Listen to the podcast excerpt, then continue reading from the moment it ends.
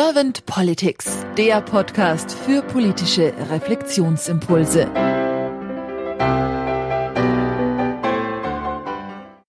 Herzlich willkommen zu einem neuen Podcast von Servant Politics. Mein Name ist Claudia Lutschewitz und ich spreche heute mit Emanuela Boretzky. Guten Morgen, Emanuela. Guten Morgen. Es freut mich, hier dabei sein zu dürfen. Dankeschön, dass du dir die Zeit nimmst, Emanuela. Vielen herzlichen Dank. Emanuela, du bist Organisationsdesignerin und Supervisorin und auch noch Mediatorin. Und bei der Mediation hast du dich auf Bau und Umwelt spezialisiert. Ich glaube auch deswegen, weil du von deinem ursprünglichen Beruf Ingenieurin bist, im Baubereich tätig warst. Und ja, ich denke, so hat sich wahrscheinlich die Mediation als Spezialisierung im Umwelt- und Baubereich von selbst beinahe ergeben, oder?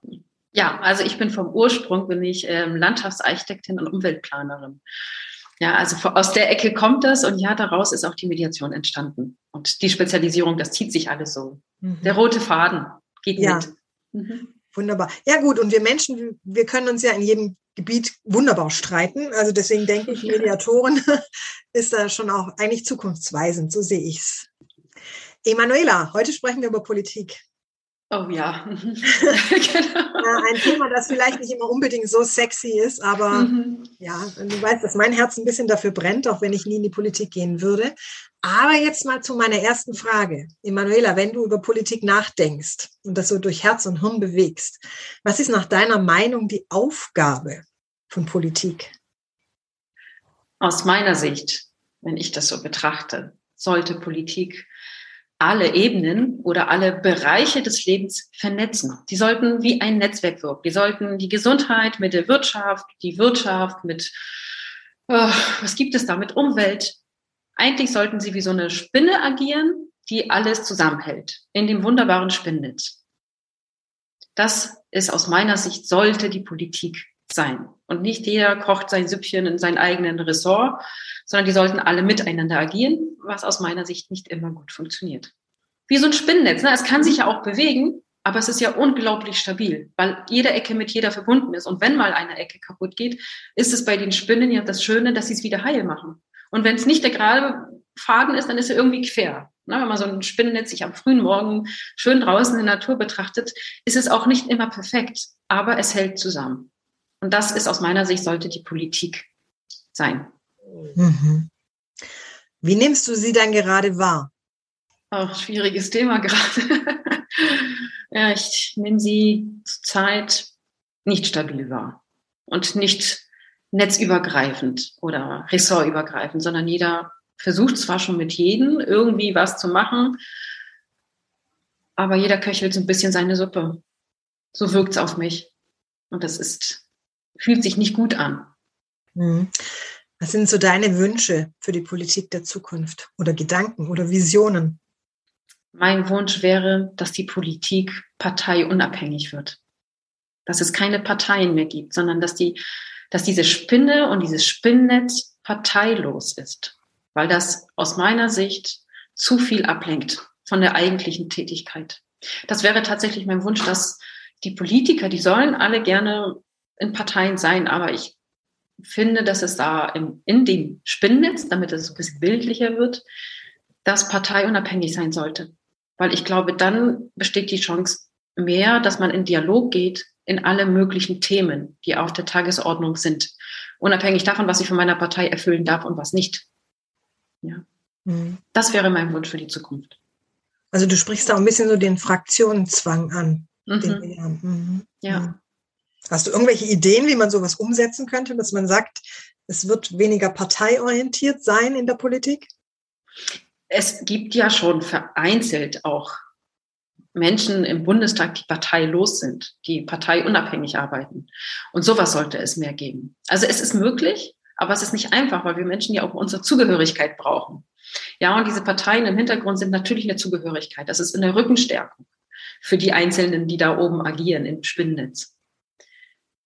Wie man das umsetzen könnte, ich weiß es nicht. Vielleicht wäre es eine Verpflichtung und dann würden wir Menschen, wir Bürger mehr mit eingebunden werden, weil wir müssten auch dort in der Position sein, in dem Spinnennetz, an den Eckpunkten und einbezogen werden. Gute Frage, wie man es umsetzt. Hm. Das ist ja schon so viele Jahre und das ist, aber es, ich glaube, das würde die Welt verändern.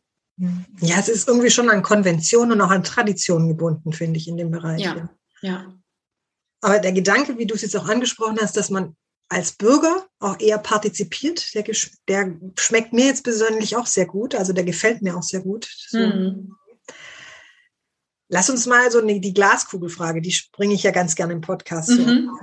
Lass uns mal den Gedanken so spinnen, du wärst jetzt Bundeskanzlerin geworden und hättest ein sehr kompetentes Team um dich. Mhm. Vielleicht auch in einer Koalition, dann ist es vielleicht auch wieder etwas erfrischender, weil man nicht so nur auf eine Partei schaut. Mhm. Du dürftest mit deinem Team zwei bis drei deiner Herzensthemen gleich am Anfang angehen. Welche wären das? Als allererstes würde ich das Bildungssystem verändern. Denn ich bin überzeugt davon, dass wenn wir ein anderes Bildungssystem hätten und bestimmte Themen wie ähm, das, was wir im Leben brauchen, ob es jetzt um die Sozialkompetenzen geht, ob es um die Kommunikation geht, das von Anfang an, wirklich von Anfang an mit im Unterricht haben oder wie auch immer das Schulsystem dann aussieht, werden wir Menschen auch fähiger, miteinander und sozialer umzugehen. Und aus dem Grund reicht es nicht aus meiner Sicht, dass wir in den Studiengängen mal ein Kommunikationstraining ähm, machen oder mal ein Fach mit reinbringen, was Mediation ist, sondern ich glaube, das komplette Schulsystem ist einfach mal überfällig. Und ich würde es von, also komplett kippen. Ich würde sagen, so, jetzt gucken wir mal zurück auf Start und wie können wir es neu gestalten, damit die Kinder schon von klein an lernen, anders miteinander umzugehen. Also es ist schon nicht ganz einfach, aber die Glaskugel macht es ja möglich. Und ich würde tatsächlich auch, dass die Lehrer, die müssen alle andere Ausbildung bekommen. Das ist alles aus meiner Sicht überaltet. Das passt nicht mehr.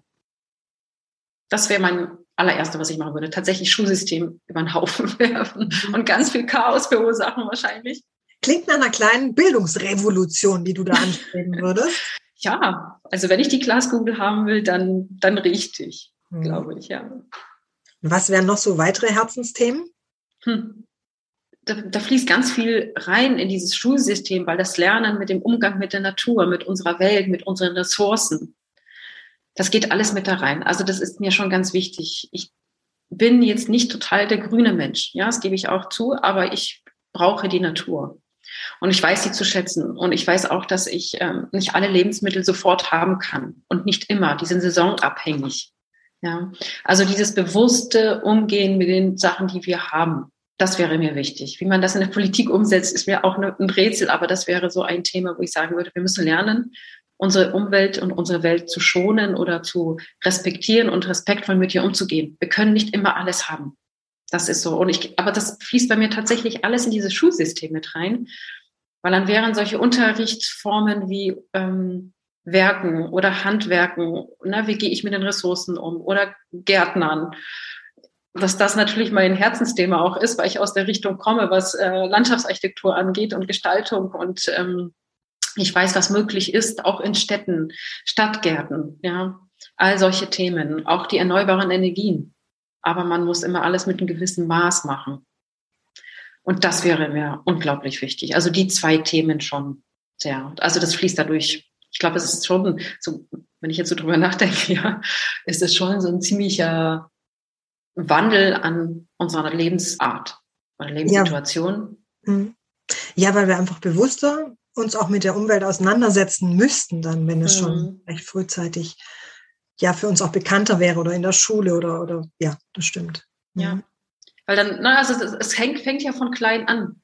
Also es, die ganz Kleinen müssen damit ganz normal groß werden dann haben wir auch später in den Schulen oder im Arbeitsleben nicht die Schwierigkeit, damit besser umzugehen, weil in meinen Augen gibt es kein Gut und Schlecht und Böse und äh, Gutes, sondern es gibt immer ein Mittelmaß. Ja, also wenn wir jetzt die Umwelt ansprechen, nur heizen mit Öl oder nur heizen mit Holz ist auch nicht gut. Wälder haben wir auch nicht unendlich viele. Also da muss man so, ne, so, so ein Mittelmaß finden. Und wenn wir lernen, schonend mit unserer Umwelt umzugehen und so wie die vier Jahreszeiten auch sind, damit mitzuleben, weil wir Menschen brauchen das auch und wir übergehen das aber. Ja, im Winter sind wir nun mal alle ein bisschen schläfriger, ein bisschen mehr Stimmungsschwankungen sind in der Zeit, weil es die dunkle Zeit ist.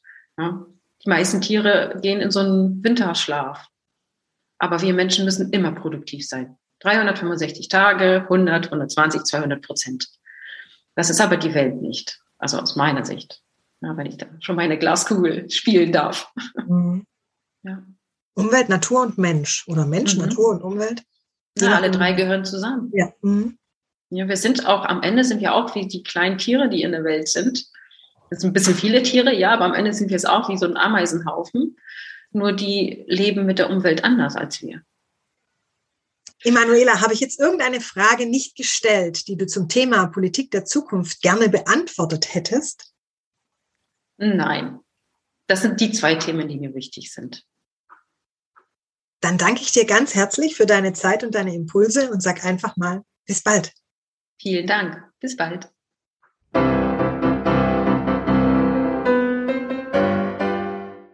Servant Politics gibt's auf Spotify, Apple Podcasts und überall, wo es Podcasts gibt. Abonniert uns gerne und hinterlasst uns eine Bewertung.